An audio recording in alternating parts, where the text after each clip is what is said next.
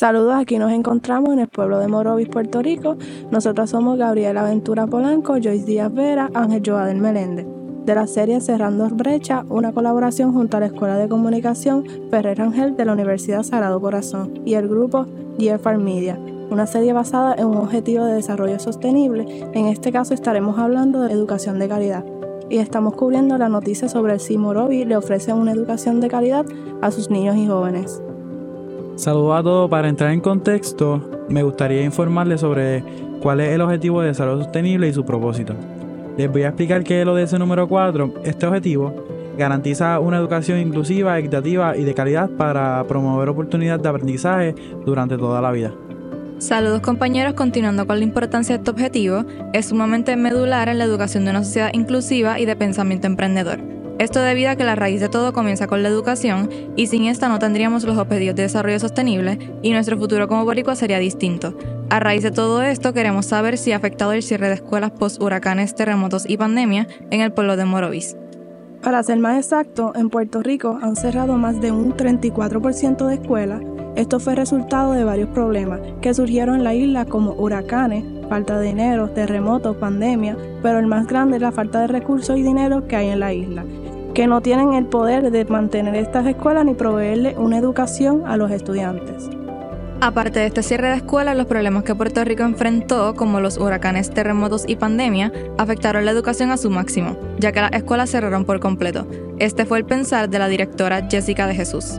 El rendimiento académico en esos periodos, post tormenta, terremotos y pandemia, el desarrollo de los estudiantes ha sido menor, el rendimiento ha sido menor para mí, ¿verdad? Siempre van a haber estudiantes, un porcentaje de estudiantes que son responsables, que tienen, ¿verdad? Son autodidactas, pero realmente no. El funcionamiento del estudiante, en su, podría decir, un 90% de estudiantes no alcanzó un nivel de proficiencia para su grado, para su edad y para su grado.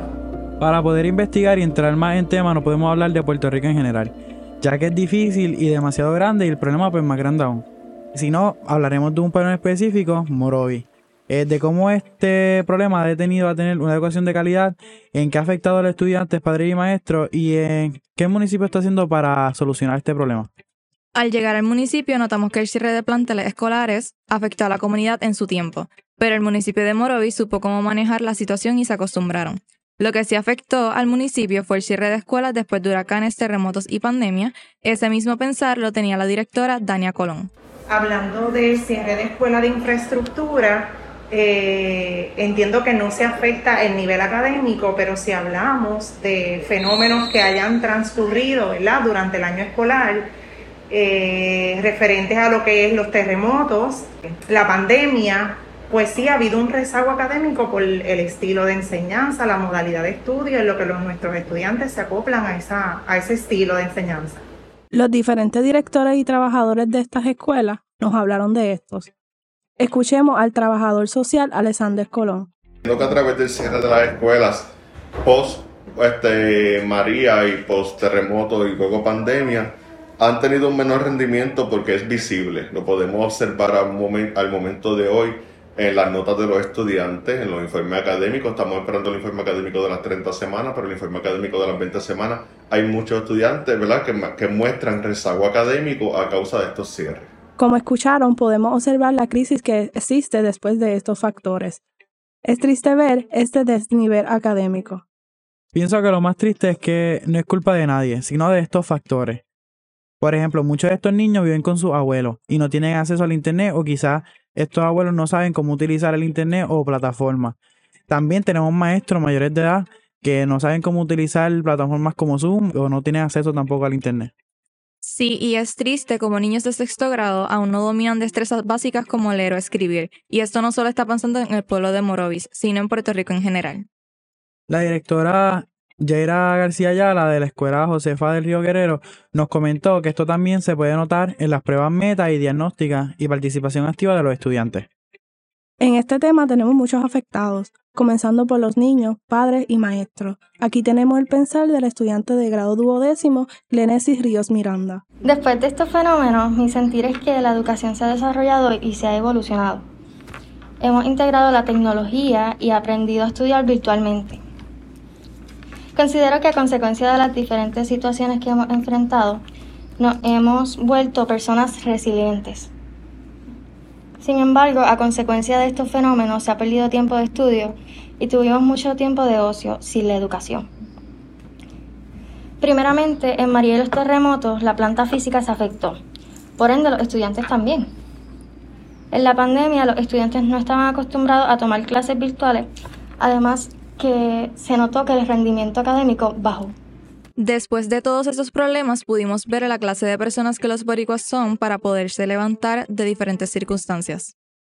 Así mismo es, compañera, la palabra que más nos describe después de estos años es la resiliencia, porque no nos dejamos caer. Con proyectos de emprendimiento e ideas pudimos reconstruir y estamos en proceso de reconstrucción con nuestra educación. Y el pueblo de Morovis no se quedó atrás con ideas y soluciones para cerrar esta brecha. Escuchemos a la directora Dania Colón. Como proceso de la recuperación académica, en la escuela, esta servidora se dio la tarea de redactar una propuesta y crear un proyecto innovador para este año 2021-2022.